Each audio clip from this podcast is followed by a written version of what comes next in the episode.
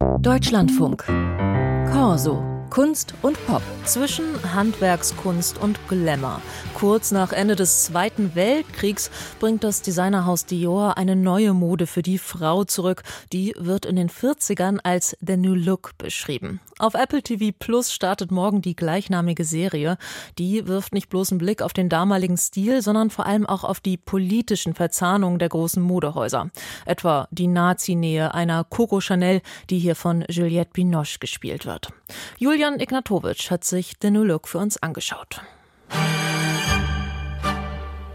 Paris 1943. Die französische Hauptstadt ist von den Nazis besetzt. Während das Vichy-Regime kooperiert, kämpft die Resistance gegen die deutsche Okkupation.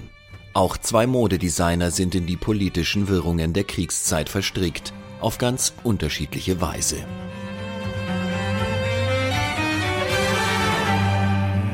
Coco Chanel und Christian Dior. Sie stehen im Mittelpunkt der Serie.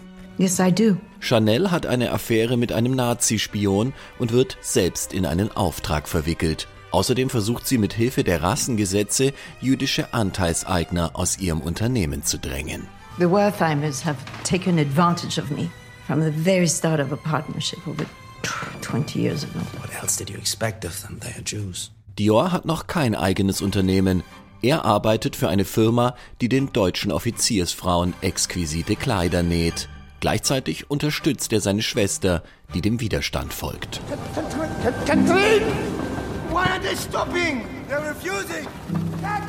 Zwei unterschiedliche Typen, eine Passion. Sie extrovertiert und berechnend, er introvertiert und einfühlsam, folgen sie beide der Mode.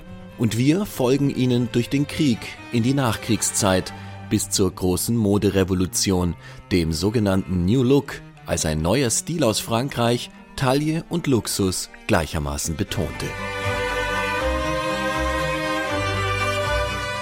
Im ersten Teil der zehn Folgen langen Serie gleicht die Handlung einem Thriller. Die Politik steht ganz im Mittelpunkt. Chanels Nazi-Verwicklungen und Diors Schwestersorgen. These were the flowers we brought Dann im zweiten Teil wird Frankreich befreit. Eine Gruppe von Designern um Dior macht sich nach 1945 daran, die Modewelt zu erneuern, während Chanel um ihren Ruf und gegen ihre Ablösung kämpft.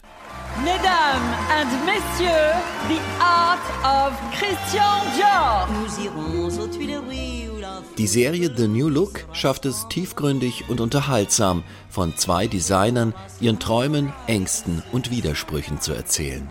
Das gelingt, weil die Serie die gesellschaftlichen Dynamiken und nicht den modischen Glamour in den Mittelpunkt stellt. Die Mode dient immer nur als Vehikel zur Charakterisierung der Zeit. I have some interesting news. Und es funktioniert auch deshalb, weil Chanel und Dior schlichtweg interessante Persönlichkeiten mit interessanten Biografien waren, die von Juliette Binoche und Ben Mendelssohn so unglaublich gut verkörpert werden, dass man zeitweise vergisst, dass hier Schauspieler am Werk sind. Das so herausragende Protagonistenduo wird nicht weniger herausragend ergänzt um John Malkovich als Diors Förderer This is a beautiful, beautiful gown. Und Macy Williams als seine aus dem KZ Ravensbrück zurückkehrende Schwester Katrin. Die Serie stützt sich dabei auf zwei Bücher, die den Blick auf die Modewelt verändert haben. Hal Wones Biografie Der schwarze Engel belegte Coco Chanels Nazinähe und Antisemitismus schon im Jahr 2011. Justin Picardys Biografie über Miss Catherine Dior machte eine wenig bekannte Geschichte erst kürzlich 2022 publik. Die Serie The New Look zeigt, Mode in einer Fernsehserie kann viel mehr sein als nur Instagram-taugliche Fashion-Show à la Emily in Paris. Haute Couture ist eben nicht nur teuer, schön und glamourös, sondern auch politisch. Julian Ignatowitsch zu der Serie The New Look.